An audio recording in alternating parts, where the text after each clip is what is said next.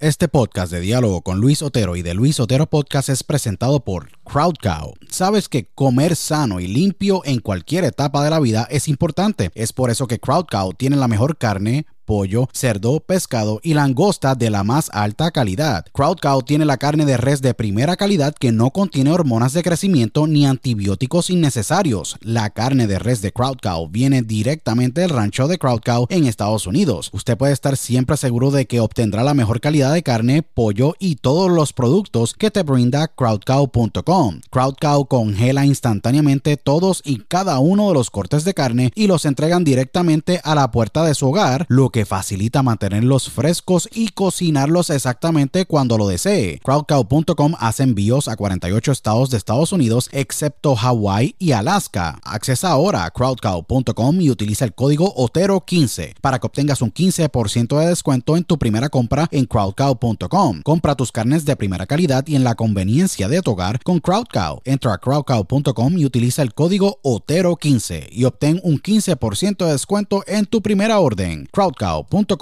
si padeces de estrés, ansiedad y otras condiciones de salud, tu solución es ThoughtCloud. ThoughtCloud.net manufactura el mejor CBD y los mejores productos derivados del CBD. ThoughtCloud tiene el CBD Isolate, CBD Full Spectrum, CBD en cápsulas, CBD en cremas y lociones, CBD en vapes de muchos sabores y los mejores CBD pre-rolls del mercado en sus sabores de Orange Crush, Dragon Fruit, Blueberry Splash y Sour Apple. El CBD de ThoughtCloud es espectacular y buenísimo, ya que tiene tremendos beneficios. Es 100% orgánico, ayuda a mejorar la ansiedad, estrés, bajar la inflamación, dolores crónicos, ayuda a la concentración y otras condiciones de salud. Visita thoughtcloud.net ahora para que hagas tu compra y utilice el código Otero en tu checkout o entra a dialogoconotero.com y accesa el link de ThoughtCloud en nuestro portal para que obtengas un 15% de descuento. Se los digo, ThoughtCloud ha sido increíble para mí y sé que lo será para ti. Nuevamente, accesa thoughtcloud.net y utiliza el código Otero cuando vayas a hacer tu checkout para que obtengas un 15% de descuento en tu compra. thoughtcloud.net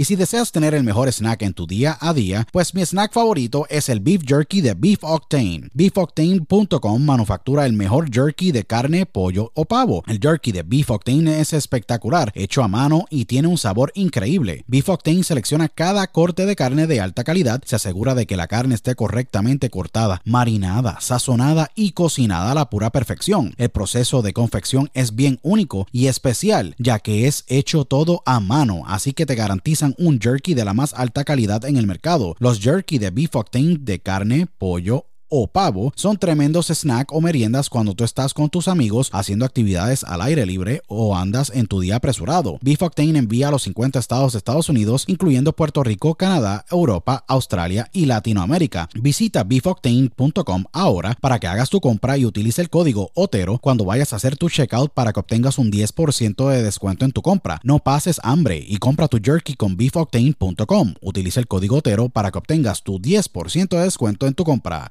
beefoctane.com. Broadcasting live worldwide. Welcome. Are you ready? Welcome. Señoras y señores, welcome. A Diálogo con Luis Otero.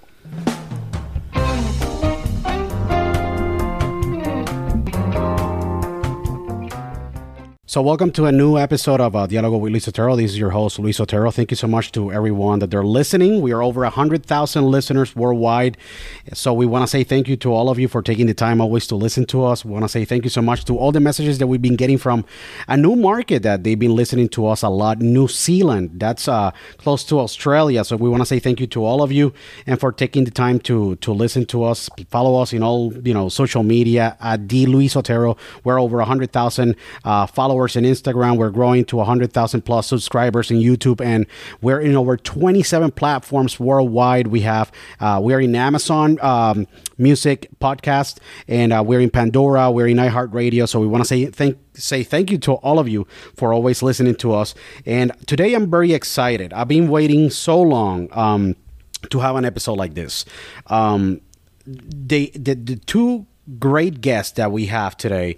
Um, there are two people that I, I, gotta say I truly respect them. Um, you know, this story that we're gonna talk about in this episode of the Dialogo with Luis Otero is, uh, is a story that I really find fascinating, important to tell, important for everyone that they, they, they are big fans of boxing like myself, uh, but as well in sports and fans of life and um, how life could work in very, very interesting, mysterious ways. Today we have, uh, you know, an amazing director that have and he's making their he's making his um, you know feature length directorial debut uh, in this amazing uh, documentary uh, boxing documentary Thank called you. Suffer for Good. Um, today I have the amazing Danny Simmons and the amazing you know main figure of this documentary, Seb Saudi.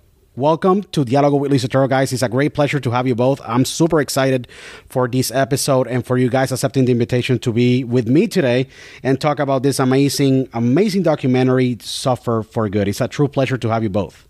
Thanks so Thank much. you so much. Yes. So, guys, um, I am extremely excited about this amazing documentary that you both uh, work together. Um, it's so interesting because, Seb, your story is just very impactful. I, I just read about it and I said, you know, I gotta tell this. We, we, we gotta talk about this because your story is just extremely powerful. We're talking about that. You know, you're you're from Ethiopia. Ethiopia. Um, you know, you're a boxer, and you're trying to fulfill the dreams to represent your country uh, in the 1994 Los Angeles Olympics. And these dreams they were completely shattered by uh, the unfortunate situation that you know Ro- Russia boycotts you know the LA 19 you know LA 1984 Olympics um, and you cannot participate and represent your country. Something that really they strip you from your dream. How how you know how this happened and how you know how this impacts your life first of all Seb because this leads to the story of you meeting Danny in your current gym in Culver City California if I'm not mistaken. You guys get together and Danny said you know what? This story is amazing. This story have to be just be, needs to be told to the world. And he decides to put together this wonderful and amazing I think it's going to be an award winning documentary about your life. And you guys get together and put this amazing masterpiece out there. But tell me a little bit, Seb, about, you know, that moment, you know, you've been training for so long to represent your country and they strip you from just doing that. Yeah. Uh, like I said, thank you very much for having us. Really a good opportunity to tell for uh, a whole entire world my story. It's a pr- privilege. And um, the to get back to the question, um, after we work hard, hard. I mean, just I never been working hard entire my life, and like here, you know, more so my family was low incomes, and we don't have enough money. And here's like even in America, people that who win their life, they become the top of their life because of the sport. Correct. And all nationwide. And that was my dream. I worked three times a day by myself. I didn't tell anybody that I work three times a day. I work 5.30, I wake up 5.30, three miles I run. Do shadow boxing, push-ups. And I go home. I have a little snack. I don't have that much good food. And, I, you know, just go back another training, 9.30. And I didn't tell anybody even. Uh, we have a national team workout in the afternoon, about 3 p.m. And I do that. Then wait, we selected, you know, the... Uh, uh, Olympic trial, I made it through it, and I knocked out, I knocked out both good fighters that are my opponents, and I became number one my weight division. And I still keep working uh, with three times a day with the coaches, you know, pushing us hard. And we were all uh, boxers, especially boxers. We are ready to come to LA to achieve our dream. My goal was to come to LA to turn pro. That was my, you know, my dream. Yeah and the last date was a due date to notify for the Olympic Committee. It was tomorrow, and until then, nobody tell Ethiopia is gonna go to LA or not. And that time we have a big, you know, war with the Soviet Union and America. Correct. Soviet Union, he doesn't like to go LA Olympic. They boycott. In America, they want to you know, they insist us, you know, we give you this, we give you this come to Olympics. Soviet Union, if we not if you go into Olympic, we're not going to give you any money. so we're in between. And the last day, they told us you guys should not go into Olympics. Wow. It was literally we cried. I mean, just You have of to. especially runners. We have, Wow. we have great mm-hmm. runners. They've been working hard, and most literally they cry. I mean, just you know, I was shattered. I mean, just no dream, no goal after that, and that's only. I mean, just very sad. We stopped training, working out. We just, you know what? What are you gonna do after this?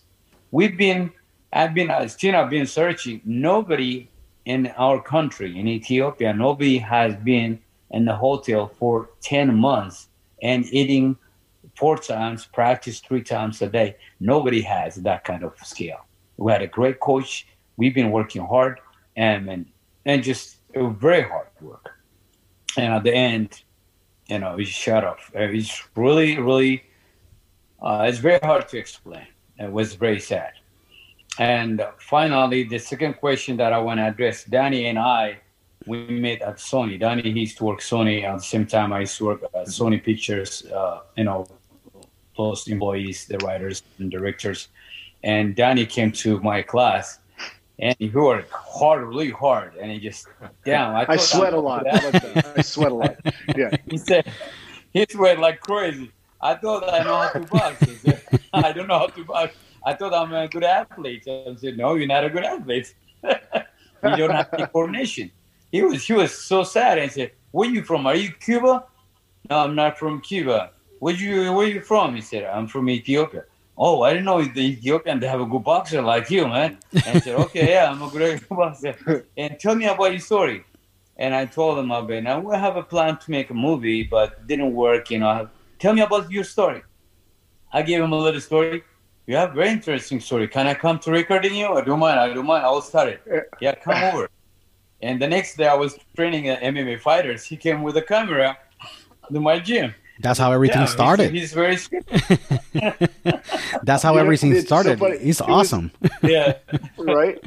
It's pretty funny because you know he tells this story, and it was just like it was in this area where you kind of put the boxing gloves back, and it's you know has that kind of musky smell, and I'm like, what? You're telling me there's this doctor, this surgeon that saved your life? He's like, yeah, you know, super nonchalant. Yeah, I have stabbed him, or uh, you know, some stuff happened, and this doctor saved my life, and here I am here. I'm like, what? Nobody's made a movie on your life. He's like, well, there's these guys. They said they were going to do it, but you know how Hollywood is. People say they're going to do stuff and they Sure. don't do it. And I was like, hey, Seb, I'm going to tell you what. I'm not a guy. I don't actually know how to make a movie. I really, and I didn't. I never done it. I don't know. I was like, I have a camera, and I'm a man of my word. I'm a human of my word, and I'll show up and I'll make a movie, and we'll make this happen. You have a story. I'll I'll do my best to tell it. And you know, obviously, cut to four years later, and we're here. So it's like a, it was a process of learning, a, a mentorship, a friendship that he and I grew, you know, and, and a bond, and also, um, you know, just developing a cinematic touch and, and an aesthetic, and then really the relationship and understanding of the history and how that plays into the present was fascinating um, for me. And I think that, you know, Seb and, Seb and I just, we laugh so much, but this is like a very inspiring and, and thoughtful and heartfelt story. So it's, it's such a, a fun juxtaposition because I know even in this interview, we're going to laugh a lot, but the, the movie is, is just suffer for good. The mantra, the philosophy that guy should, it, it, it's, it should be instilled in so many different levels of learning. You know, Sure. suffering can apply to education. It can apply to, hey, you want to be a podcaster? You're going to have to hustle. You have to grind. It's about grit. And I think that these lessons in the movie are nuanced. And Seb and his kids, and, and definitely Matty, you know, really takes the shape of like, wow, what what proper parenting can do, and how that can change the whole system and the whole all of society. I mean, Matty is like four years ago. He was talking about elections and how you know we're counting votes, and like I was just watching the trailer and I'm going, I get the chills thinking about it. I'm like, how did this kid foresee the future and the debates that we were going to have in 2020 four years ago? And it's because of his father, you know, because Seb said, Hey, these, there are things in life that are going to come that are out of your control. They're going to come into your, you know, you're going to be faced with them in your life and you have to endure that. And that's what suffer for good. And, it's like, even, even um, us with finishing the film, it was hard you know, not knowing what to do, how to get errors and omissions insurance, you know, to copyright a film. Everything about it has been um, a challenge that we've accepted every step of the way it's been a process. I, I, I, gotta say, like four years, you know, um, you maybe started and you said, I don't know when I'm gonna finish to document because you start a documentary and it's very difficult to just condense all the four years of footage and set training all their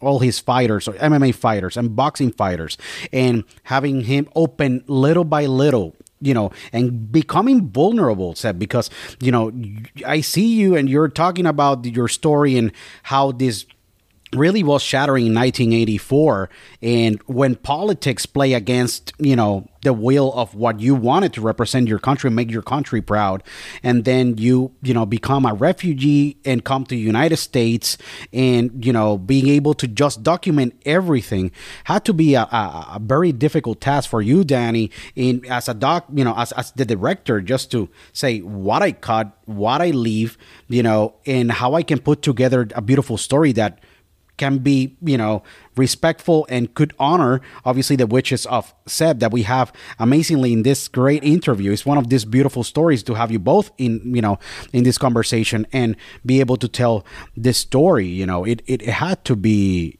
very um, opening for you both. You know, the bond that you guys have created around this journey, it had to be amazing. You know, I saw the trailer and he's from the beginning to when my really my heart was racing because it's just it's it's really touching. It's really touching. I can't imagine being stripped from my dream or the dream of representing you know our country. An example united states or myself you know that i was born and raised in puerto rico you know where there are a lot of boxers that they go to the olympics and they don't have that kind of like situation happen to them. It had to just change you and maybe rewire you know the way that you see you saw the world after that Seb, correct?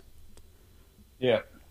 Yeah it's, it's very sad. I mean i shouldn't be involved in politics but sport has become really during the cold war is a big uh, tools to play a big uh, political game. And um, usa didn't go to the moscow olympic and even they didn't go to North Olympic, North Korean Olympics, uh, you know, boycott, and so and so. And in between, uh, here is uh, in my country, they say that two elephant when they fight, two elephant during the fight, who's gonna get hurt? They say the grass get hurt. so, so two elephant they don't get hurt. They each other, they fight, keep on each other. But who's gonna get in between? The grass. But who gonna get hurt? The athlete you know, with a small country to get hurt. That who, you know, my goal was, oh, I want to achieve my goal and I go to in the US. I'll turn pro, I'll make money, I'll be able to support my family, and I'll have a good life for myself. But then she just shut off, you know, just very, very sad. And uh, it's very sad. I'm I just, old athletes, they work hard entire their life to be in the world, in the Olympics, especially Olympics, a special game every four years. It's a beautiful game to meet all athletes around the world, but they've been telling you we're not going. It's very sad. So it shouldn't be. I'm glad it's over now. Correct. You can't go in the Olympics. Yeah, it's very, very. Uh, just I never had a painful. I mean, it just I never forget. I will never forget that moment when they told us we're not going and we used to run on a hill and a mountain. When I see the mountain, even after I moved from LA, and when I see mountain, I just don't like to see the mountain because I used to run a lot on the mountain. They took, they took us high elevation. Ethiopia has high elevation. Yeah. And I say, oh, I don't want the mountain. I just feel like a backflash. Yeah. That much we work hard to be in an Olympic team. So it's just very sad. No, it, it's extre- it gotta be extremely sad, but you have redeemed yourself over life. That is incredible. How do you explain? You know, how do you arrive to the, the, the United States? When you arrive to the United, the United States, those first days coming to the United States, maybe with those feelings, I'm like, oh, I should have been already be here, you know, becoming a professional, maybe fighting for a top rank or a Don King or any of this, you know, Gary Shaw, all these promoters in boxing, you know, because you maybe had that in mind and you said, hey, I should have been here before, and you survive a stabbing, and then you are here, you know, in the United States, you know, how were those first days. You know, um, how how you process those first days in the United States, and how do you find your way to say, you know what, I want to be part of the sport. I love it too much, and I want to become a trainer, and at least be able to go to the Olympics, but with the guys that I'm training on my gym. How do you change from just being, hey, I never made it to let me find a way to make it, even though I'm not the one on the ring? Yeah, this is my dream. When even when I was a little kid, I said I want to help kids. Almost my goal. And I was with my coach. He used to tell you know he told me when I was a little kid, I I used to hold pad for old fighters and so. Oh, Seb, you're gonna be a good coach, but this is my job. Be careful. You know, you still make a fun of me. And when I came to US, I I regret a little bit. It just it is what it is But you because you know I cannot box anymore, and uh, I see you know always uh, myself. Hey, I got I'm, injured already. I cannot do anything anymore and I started to to do rehab myself. When I to do when you rehab, when I started doing push up, my left arm was weak. You know, my just because of surgery that I did this side, and it's really really painful. But you know what? So from now on, I will have to help someone that wants to be in the Olympics, or that wants to be a good boxer, or that who can be a good athlete. And that's then I have to adjust myself first when I came and I was the big challenge in the West was first communication. My English language is not, you know, wasn't good. So I was stressful. I was depressed. I cannot communicate anyone. I cannot go to the gym because their language. I'm not a good English speaker, and I was so stressed out. And you know, finally, and I told my sister, you know what? I want to go back home, and I want to teach kids there. I don't want to do anything here and said, sit down here. I want you, I'll send you to school, you learn English. This is a tough language ever, I'd rather to do sparring instead of learning English. she laughed. We'd all rather spar. Yeah. learning English, wow, jeez. Nobody likes hooked on phonics. Come on. Yeah. Danny, in, the, because I grew up with, I rather to do sparring instead of sit down and learn English. This is very tough. You know? Danny, in the process of, yeah. of, you both, Danny, in the process of of uh, of just you know directing this this documentary, you've been an athlete. You play in the NCAA World Series when you were in UC San Diego, and you know um, being in the world stage, you know you you understand how important for you as an athlete. An example in your case, baseball at that time, you know yeah. was, you know, and, and, and how that much meant to you and your formation of what you are currently today. Do you really in the process of just document documenting Seb's story, you know, in these past four years, you know, do you said, hey, I'm gonna take elements that they are extremely important, and you put yourself in those shoes of Seb to, you know, be able to, you know, tell this story. What do you learn uh, from Seb? that really make you respect him more uh, even though that you really you know already were going to his gym but what do you learn from Seb that really makes him such a unique individual, such a unique coach, such a unique, you know, trainer. Um, and you were able to, you know, put that together in this documentary. Yeah, no, I, I mean, there, there's a lot to that. I think first and foremost, I can genuinely empathize with Seb's situation. I, I didn't have something as traumatic happen, but I, I, I was very close my junior year to being academic uh, academically ineligible, even oh, though I got a 4.0. Wow. Yeah, and I didn't, and so I was going into playoffs, and I know this is unrelated. I haven't even thought about it, but because I didn't take enough um, uh, units towards my major, and so I was on the team, and I finally was coming off an injury as well. You know, so you got a Tommy John. I finally wanted to represent. You had a Tommy John. Oh, it's it, yeah, wow, you're on. It's uh, ulnar nerve transposition, but it's the same thing. Correct. I probably didn't need, you know, but it's. Uh, I had a partially torn Tommy John uh, ligament, and luckily I, I shifted my major. I did some skiing. You know, it's not as easy as the the Olympics. You can't really switch from east to west, right? You know, Correct. you have this war in Eritrea, and you had this overthrow of the you know Haile Selassie, right? And, and but in our case, I was able to switch my major and do some stuff, and I made the team and I ended up getting a win in, in a in championship opportunity, right? But in, in Seb's case, right, there's this tragedy, you know, training for something and not getting to know if you have it. And I and I know that I I had the privilege to to get that opportunity to play at the highest level, and I didn't succeed. You know what I mean? I wanted to go be a major leaguer, it didn't happen. Mm-hmm. So, but still, I still pl- I played catch yesterday because I love the game in the same way. Sure. I think Seb is going to continue to coach. But I do believe that the themes in Suffer for Good, the idea of you're never too old to be out of the fight. You're never down too far to to do something. It's you're never too late to pick up that script or to to help someone. And I think that the things that I learned from Seb through Suffer for Good, the process of making the film, is that I'm first and foremost, I want to give back the, the the main thing I told Seb, and it's kind of been our mantra, and it's been challenging every step of the way. It's been hard for Seb and I, you know, because we don't, we're not. Um, it's my first film, and Seb, it's his first film, right? And so we're, we, it, was, it was hard to, to make this. We luckily had a great team of, you know, David Fish and Luis Benjamin Del Guercio and and a, and, and a whole team of uh, composer Jared, Jared Foreman. We had a great team, but really at the heart of it, it's a few people. It's one or two people in the room with a camera, talking to Seb and watching what happens in life unfold and watching someone endure and overcome adversity. And I think that like through the process of seeing, you know, being at Seb's house and seeing how his kids respond to him, I learned how I wanted to become a better person.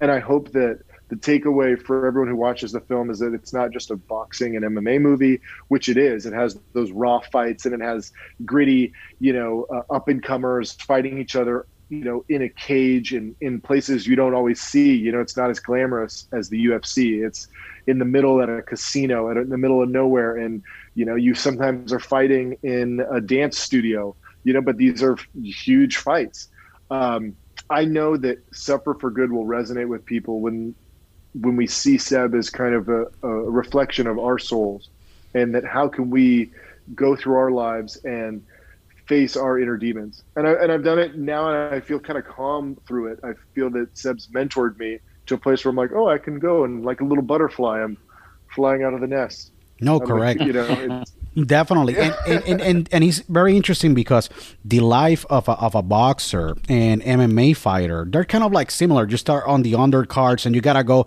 to those places that yeah. they're not fancy. Maybe you're starting, you know, and you're opening and you're making a thousand dollars a match, and then two thousand dollars a match, and and and it's difficult, you know, because there's a lot of like matchmaking, and and, and the training is so rigorous. You know, the same thing with MMA. You gotta go potentially start with very regional scale, you know know titles and regional scale promotions and then work your way up. And and and then things they start to get really interesting because then you start to hit those weight classes or those great prospects that they're hot that they're big with the big promoters maybe on the boxing side or with the MMA side. So just showing that to people, you know, and the audience that they're gonna be able to see these wonderful documentary Suffer Good that you directed, you know, Danny. It had to be very humbling because uh, you typically go, "Hey, I'm gonna go to Vegas and Mandalay. I'm gonna be basically uh, the third or, four, or fourth or five fight, you know, uh, maybe on a Miguel Cotto and Pacquiao or or a Floyd Mayweather and Canelo fight. Yeah. Yes,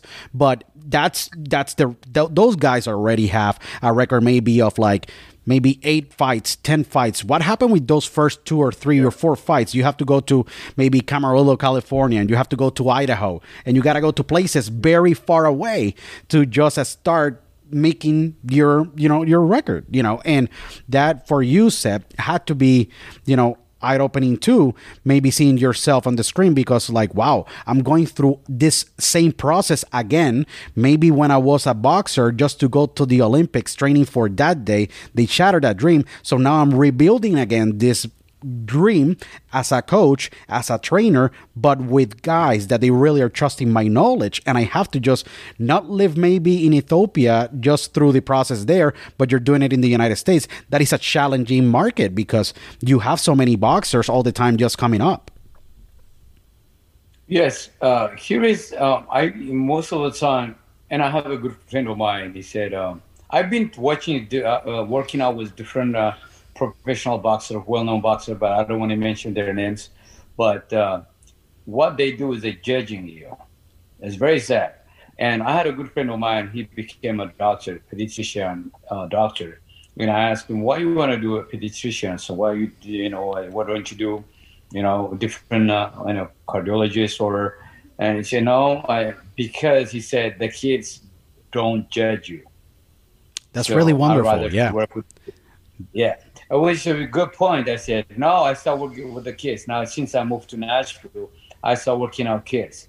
And boxers, even the bad habit they had, they develop in professional boxers, is very hard to correct the way it is. It's very hard. Correct. And they build a bad habit, they get they get knocked out all the time. And it's the same punch they get hit. And it's and I said again, it's very hard to correct that. There's no way. Now people I see boxers they change coaches it doesn't. It doesn't, it doesn't make it doesn't make I mean, them better. They already you see the exactly. same tendencies, the same. If they are on unorthodox and they having problems with that jab or an uppercut, yeah. or maybe just you know their their their footwork or is running. not there or running correct. You know, I really saw that. You know, I I I had the opportunity to cover so many boxing fights in the Madison Square Garden for an example, Miguel Cotto or John Ruiz or Tito Trinidad or many of those guys, and they and Cotto had like four four coaches. They had his uncle, then he got Freddie Roach. Then then he got you know um, right. you know Jorge Diaz, and and and one was training him in Big Bear, but he wasn't making a difference with the other guy that he was training in another another part of the United States. And I said, well, at the end of the day, you know, he already have developed himself as a as a fighter, and at the and they maybe are trying to tweak some things but when you're in that match and you already have 40 40 you know matches or boxing matches under under your belt mm-hmm it's so difficult. You gotta adapt and adjust the way that you can, you know, to just perform at that level. That's very true. Even if they say it in back home, they say it. If you change the stove, it doesn't make any. You're still a bad cook. It doesn't make change. It doesn't matter. You make with a nice stove or old stove, your food is gonna sit the pots and pans do not matter. You are not a good we can get you a good cast iron skillet, but it will not help. No, that, no, yeah, d- okay. definitely. Seb, you're currently are based out of like where? You're still based out of California, or you you said you or, or you you move uh, to the center of the United States? No, I moved to Nashville, Tennessee now, a little the south uh, you know, the living cost kind of a little bit tough in California. Also, to raise my kids is not the right place. Sure. And uh, you know, I just you know, my wife and I we discuss. I think it's the right time to move. LA is getting crowded, and uh, it's very tough to live with the kids. So sure. we, you know, school district's kind of tough. Sure. He was and, tired uh, of me showing up at his front doorstep with a camera. Let's be honest. Let's be. Let's be honest, he said, he's like, well, "Come on, man, give me a warning." What is interesting? So, yeah, what yeah, is interesting? Nashville have a great story history, obviously, of boxing. Great, great uh, boxing matches that they were have have been, you know, in the Bridgestone Arena, you know, for many years, obviously, and and there's a lot of boxers that they do train in the Appalachians, you know, area of Atlanta that is not far from where you're at. So um, it's awesome. So you're continuing training and and putting that love that you have for the sport currently in your location where you're at now, obviously with your family uh, in Nashville, Tennessee, correct? Yes. Uh, now I'm working with. It's very interesting that I'm working with uh, with a Parkinson's patient. I don't know if you heard about this. That they discover a boxing workout helps for Parkinson's patient. Awesome. For, wow. So, which is you bring. And when I was in LA, I had a client. He's a doctor and he came, and I find you in the Yelp, he he have great, review. I want to come and run train with you. Okay, he came down. He start, you know, I want to come three times a week. Oh, okay. Then he start coming three times a week, and we can friendly. And what you do for a living? And he said, I'm a doctor. Wow. Okay. And said, What well, when you do boxing? He said, he said, my doctor told me to do boxing. What kind of doctor is that? he's a not. that's not a good doctor. Yeah, that that doctor definitely he wasn't a cutman at some point in his life. That guy said like, no way, no. yeah, because this doctor, the, my client that I had, he doesn't have no coordination at all. Wow. And when I told him right, he throw left. When I told him right, he throw left. When I moved to the backwards, you go forward. What's wrong with you? Are you? What kind of doctor are you? You don't have any you know. And he said because my dad is passed away from Alzheimer, and boxing sport helps me for my brain mm-hmm. thinking coordination. That's why it helps me. And he told me they research boxing sport helps for Parkinson's and Alzheimer. And he started working out boxing with me. And he did almost for a year, three times, two times a week. And he went back to check. He improved 100%. His coordination, his speed, and his agility, and he improved 100%. I was surprised. When he came, he doesn't have any clue, no coordination. When I, when I asked him, like, no coordination at all. Now I'm in Nashville. I work with Parkinson's patient here, and I help them uh, uh, to work out the boxing here and helps them a lot to coordinate their body, the brain work, and the coordination, the legs and the arms now working together. The way they walk is very funny. So the boxing helps them to coordinate their body. Then I help them, uh, help them with the uh, boxing scale. So where I, so now I'm learning at the same time about Parkinson's, how bad it is. It's very, very crazy disease, and that makes you just like, you know, it just a very, I mean, change you dramatically, change you 360 degree. Your attitude, the way you talk, the way you eat. I mean, it does affect. It doesn't kill you just little by little, killing you your cells, and just shrinking your body. And uh, then if you're not uh, working out, it's getting worse. So boxing workout for Parkinson's is just like a pills. You have to do it every daily basis. So I'm working right now with um, the Parkinson's patient. At the same time, I'm teaching kids, 10 years, 11 years old kids. I started working out with them.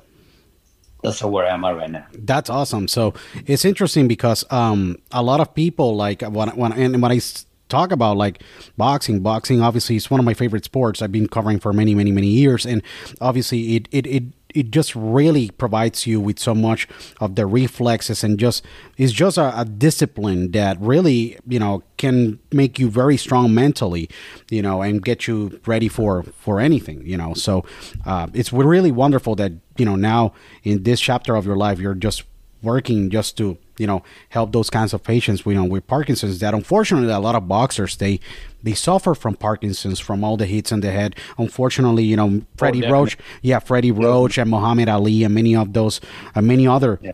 you know, um, like Wilfredo, you know, Bazooka Gomez, you know, suffer from Parkinson. So, um, you know, it's awesome that even boxing can really, you know, help maintain those, you know, um, you know those skills you know kind of like sharp and keep you um, you know healthier. So it's it's really awesome that you're currently doing that um, you know in, at this point of your life. Um, danny um, i Isn't know interesting yeah. think about oh sorry. No sure. Isn't it interesting to think about the the how shadowboxing and working on the agility you know the, obviously the trauma is what causes the parkinson's right? And then in actuality it's like this double-edged sword that you can learn boxing which would combat Parkinson's. It's an interesting kind of double-edged sword or Achilles heel to the game where it's like, man, if they just if you could take back the CTE and those hits, we would be able to, you know, reverse that Parkinson's. It's a but it's such a beautiful thing. So I just wanted to comment on it, Seb. I agree uh, with uh, you, Luis. No, no, yeah, definitely. It's, it's, it's beautiful it, it's a to, beautiful to pass that down. It's beautiful, definitely, just to, you know, just be making a difference in people's lives when they have this kind of unfortunate disease. You know, um, it's incredible. And I really wanted to add, you know, um, and, you know, and ask you, Danny. I know that you know you before you know were part and did some you know mini series and video shorts. And so you already before this you know directorial debut you were just doing you know few projects here and there. And you were maybe just waiting for this opportunity to just uh, tell a story like this. You know when the opportunity presented to just be able to tell the amazing story from seb like did you expect that the documentary was gonna be this powerful when you finish editing and creating and putting together the story and saying this is gonna be the final yeah. product do you really saw it and do you ever picture yourself saying like wow this was an initiative of us both and i never thought in a million years that this story was gonna be as powerful as it is I mean, you know, I this is where I'm going to come off a little bit uh, braggadocious or whatever. I I wish having this. I didn't. I, I wish I was a better storyteller and filmmaker to tell it even better because I know I knew, but I off the bat I knew Seb's story would impact people and inspire them, and it was just a matter of getting it out onto the screen and making sure people heard about his story and knew his charm and how um, generous he is as a person with his spirit. I knew, you know, I knew right away. Like I, the cool thing is like whenever you hit something that's hot, right? You know, whether it's your podcast or writing, people give you these little signs of like follow it. You know, like it's kind of like you know, field of dreams, build it, build it, they will come. And, in the same way, uh, I knew right away, just like, hey, put the shirt on, go box, box. Something's good about it. I uh, I remember I pitched.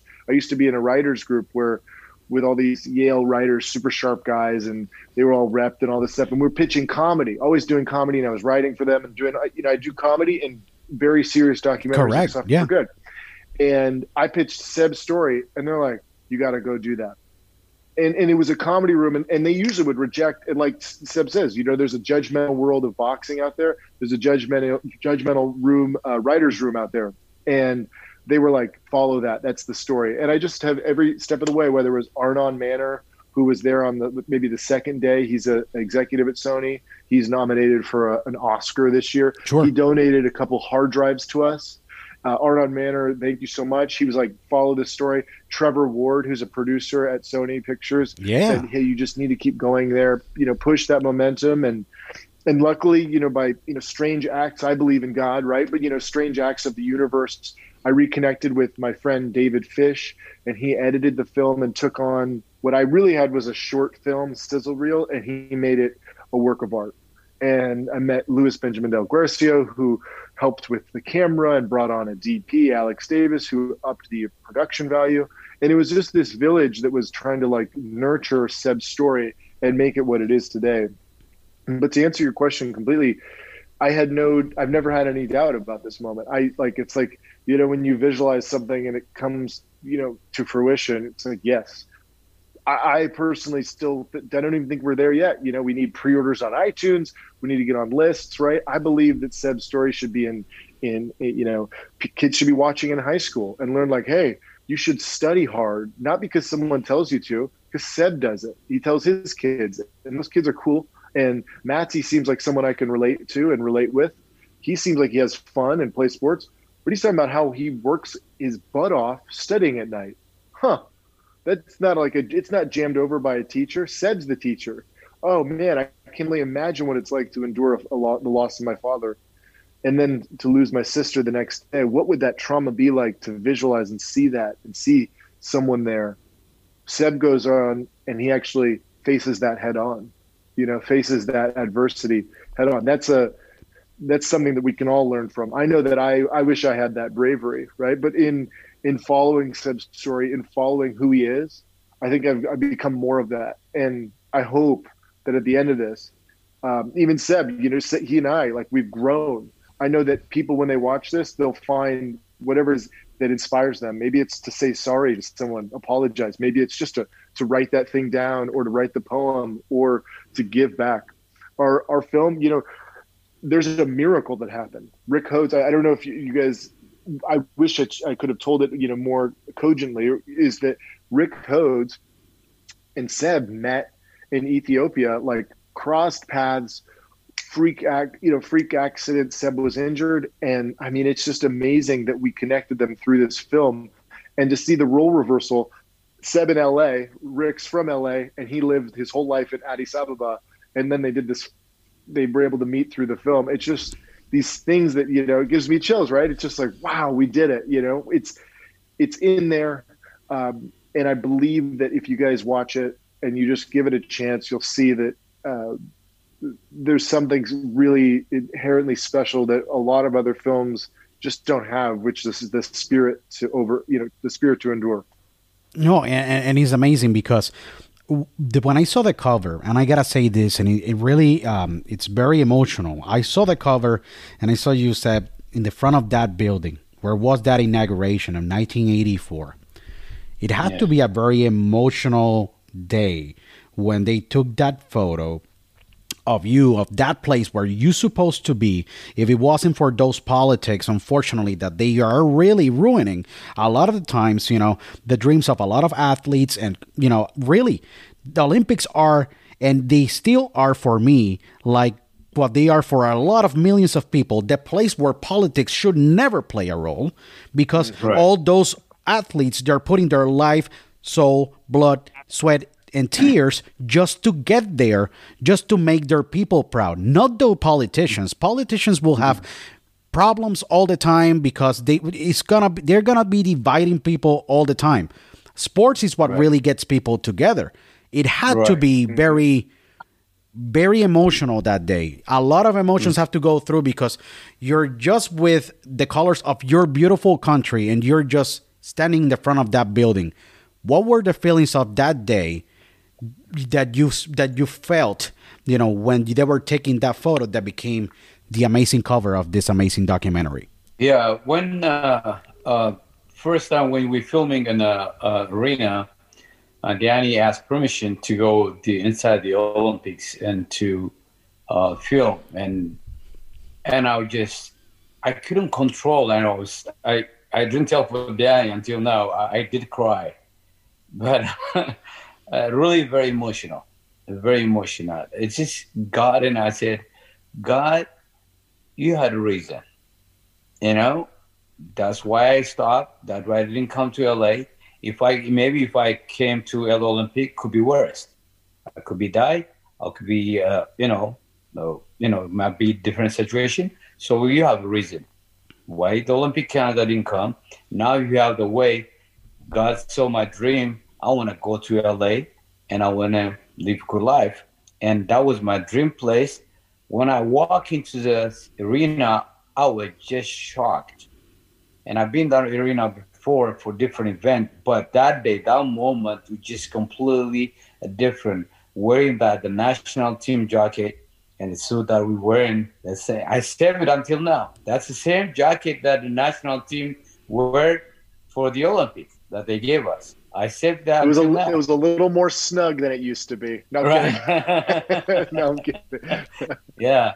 So Yeah, I saved great. it, and I still I have it in my drawer, and I that's my diamond. It's, I see like my gold all the time.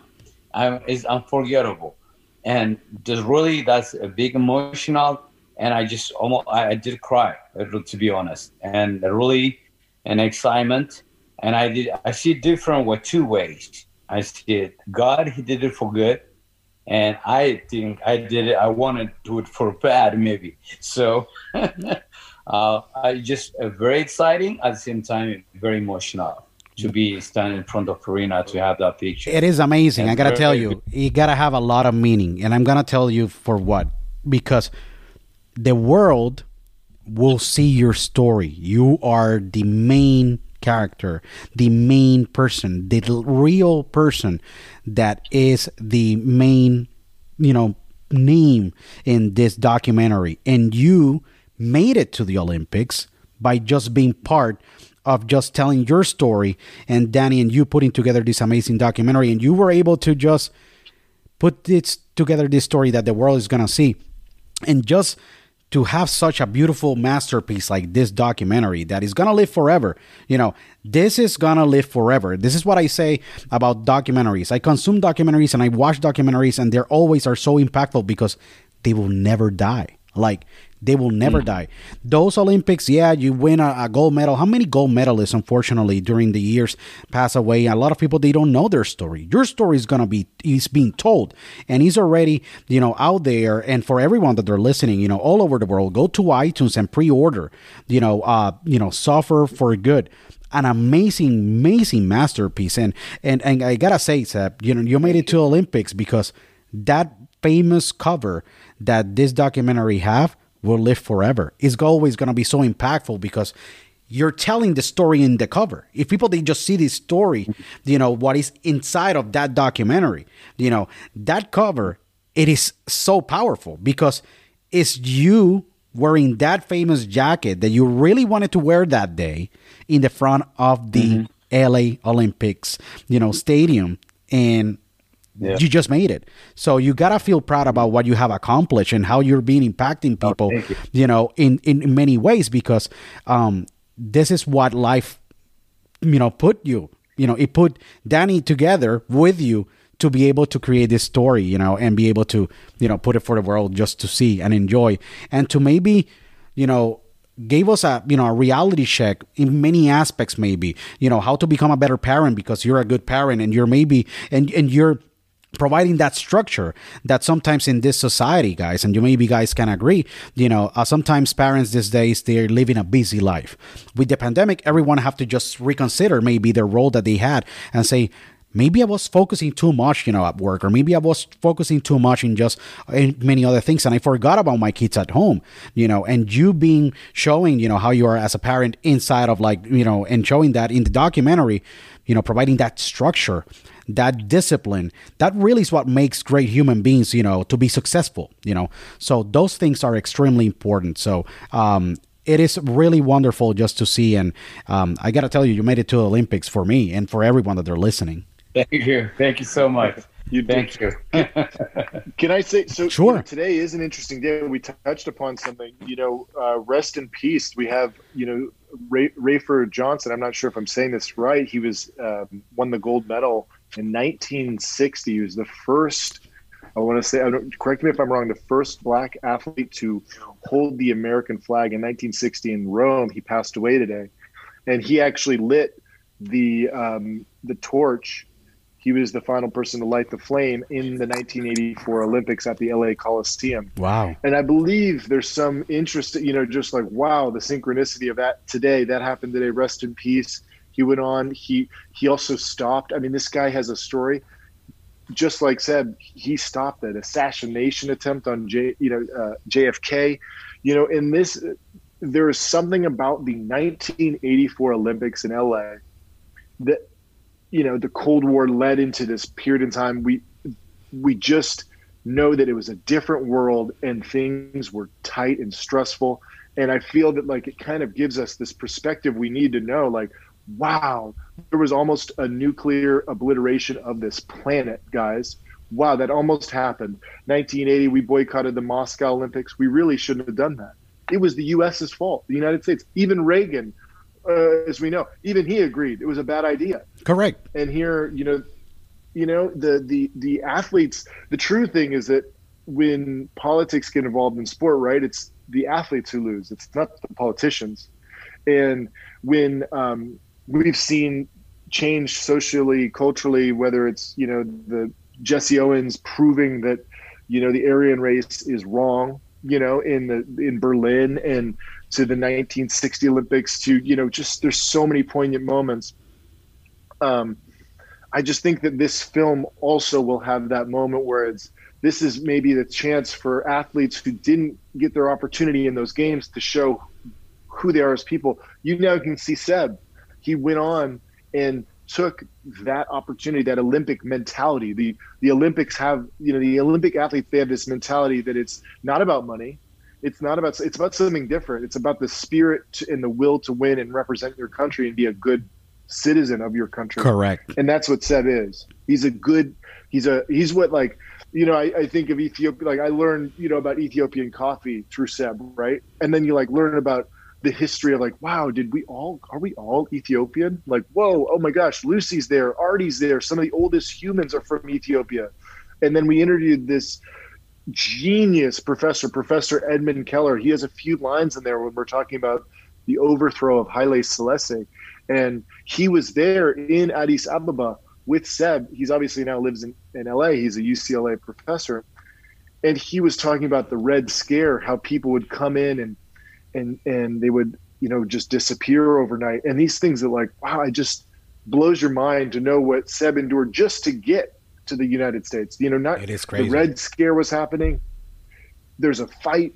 There's you know all of this these all of this adversity, his the situation with his father, and then boom, now your dreams are shattered. But at the end of the day, I mean, the great thing about Seb and the reason why he is our protagonist and the reason why we're gonna, everyone's going to fall in love with him and you're going to pre-order this on iTunes is because he's resilient. And those things I I like revere that. You know, that's why that shot, right? We look at that shot and it's that hero shot. It's like, man, that is Seb.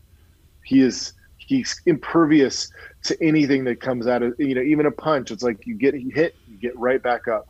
Um, and I, I hope that I hope that the audience they watch this and they're inspired in every aspect of their life. No, it it will be definitely very inspiring. It is inspiring. It really inspired me uh, big time. You know um, what I've been able to, you know, to see and and I, I really suggest to everyone to go to iTunes and pre-order it. Suffer for Good with you know Seb Zewdie. You know we have Danny Simmons. You know today in the podcast, and um, it is it is extremely wonderful. Um, Seb, um, I know that you are now in, in a new chapter in your life, but do you ever get that bug? to go and at least do one round or maybe two rounds with someone on the gym and said, you know what, let me see how sharp my skills are because obviously you have that in you and that will be with you for your entire life. Do you ever get that boxing bug to go back in a ring and get your first, you know, your one to two to three rounds and just at least do that every quarter just to stay in shape? Uh, yeah, here is uh, the good mentality that I have is still when I work out, when I run, I have still, I feel like I'm fighting. so I push myself to the limit. Still, I'm, I, I think I'm going to fight like always. I so always now I live in close to Kansas and I'm thinking, let's finish this journey first, number one, part one. And the first time when we do the screening in LA, after we finished the screen, a couple of uh, people came. When is it going to be part two? I will, four, four and a half years. Yes, four and a half like, years. you know, the next one. I'm like, no, it will be awesome. Yeah. It will be an amazing. It have to be a part two. I really was talking. I talked to um, uh, like around two, three years ago to the amazing boxer. Story, really wonderful story. Um, Dewey Bozella. Dewey was in prison, you know, and he uh, for a, for a murder that he never commit for a, for a crime that he never commit. Right. And he uh, yeah. was going to be a professional, and he lasted there for years until his case was able to take a look at, and he was set free. And he, his wish was one fight. That's it and he did the yeah. one fight four rounds LA, LA Staples Center you know Golden Boy was the promoter you know Oscar De La Hoya and he won by unanimous decision but he said this was my dream one fight that dream that I had it will be awesome to see you in a ring at least, you know, and you said, you know what? I was able to do it again. Maybe one, one time. But it will I know that that will be extremely impactful. And I think that it could be uh, a second part. Who knows? But what I say is this: oh. um, it will it will it will definitely uh, be uh, part of your story. And I can not thank you. I can thank you guys enough. You know, for just yeah, this, definitely. You know. I was thinking about two days ago. I was thinking about it. You know what? Now there is a Kansas. They have a master division. Always they do every year. Ringside they promote the the championships, and all this. Uh, uh, old boxers. They come to ringside. They do every year on summer. They do a boxing. All amateur boxers. Right, they have age limit, and they do every year. All these old boxers, they're on Olympic teams. They're Golden Gloves champions all over the world. They come from Australia. They come from Canada. Yeah. Some of them they come from Europe. They do it every year. I'm thinking to do it uh, about two days ago. You, you know should what? do it. I'm telling yeah. you to do it. It will be great. it will be amazing. No, it will be amazing. You maybe can school a couple of those guys, and they will say, "What happened here? I never have seen him." You know, in the circuit. It will. It will. It will be amazing. And I know that it will mean a lot to you because you know what. Um, you never lose those skills and you know you stay in shape you know you're making a difference and yeah. and, and it will be awesome i suggest you to do it you have my full support and we'll have oh, you need you. we'll have you back we'll have you back in the we will have you back we'll have you back in the podcast it, it will be extremely awesome um Seb, we just, uh, we just need you to talk to Liu. We need you to convince his wife. That's the most important one. Yeah, without wife support, definitely, there's no way that we can do anything. You know. Definitely.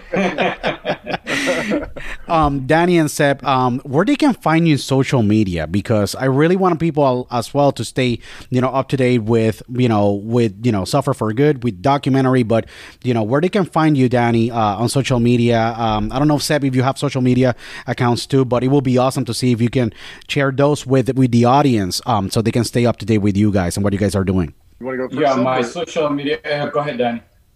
Oh, no, you first. Up to you. Yeah, yeah. My social media, my Facebook is my first and last name, Seb, S E B, B as in boy, last name Z E W D I Zode, uh, Seb Zode. Then uh, they can find me on Facebook, and also I have a tweet, Seb Boxing, and also I have a, a, a Instagram, Suffer for Good. Also I have my Instagram, also Seb Boxing, and they can reach me with a tweet, also Seb Boxing. They can tweet. And I have all those social media. Uh, social media. Also, I have Snapchat, Seb Boxing. They can chat me with that too. Wow, you're all Are over. you on you're you're TikTok, Seb? everywhere. Are you you're TikTok? everywhere. he's on the TikTok. He's doing he's doing watch videos. Watch him twerk. I swear to God, if you think he's a good boxer, you see him twerking. Woo! No, no, um, no, but yes, Seb Boxing with an underscore is, is, Seb Boxing then underscore. I think is your main Instagram, right, Seb? yes. And then uh, you can follow us at Suffer for Good on Facebook or Instagram. And obviously, you can follow me at Danny M. Simmons on Instagram. And then uh, my business, my production company is Broken Dove Productions. Uh, you can follow us at Broken Dove on Facebook or Broken Dove Productions on Instagram. And we'll keep you posted with everything related to Suffer for Good and all of the other uh, content. Uh, we'll, we'll be posting some exclusive content, some teasers. And, you know, please do not forget rate us high. It helps us. You know, the algorithms, you guys know what it is. We're plugging it, iTunes.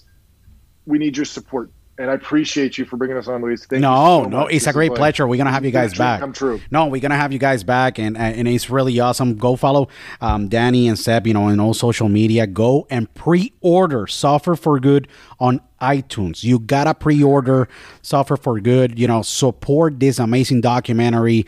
I can, you know suggested more because it's just an amazing story. You guys have to be part of this amazing journey of four years that Danny and Seb went together and they were able to put together this amazing, powerful story that is more relevant today than it was before. Okay, this story really resonates and will live on forever because it really doesn't have an age. It will apply to this world and what we're currently living, and you will feel so related to this story that um, it's amazing. Go and pre-order "Suffer for Good" in iTunes, guys. It's been a true honor and pleasure to have you both uh, on the podcast, and um, you know we definitely will look forward to have you guys back. And this is your home. You come here whenever you want, and if you want to kick at it, and we can talk a little bit more about boxing and the current situation and all the situations with the welterweights and heavyweights and cruiserweights and everything that is going on. We definitely will we'll, we'll kick it back. But guys, it's been a pleasure, and, and this is your home. Anytime that you guys you so would like to come Thank back. you so much. No, Thank definitely, it's a great pleasure. So, Thank you. to everyone that they're listening, Thank you. yes, please follow you know the guys you. know in social media, and we'll see you guys next time in Dialogo with Luis Otero.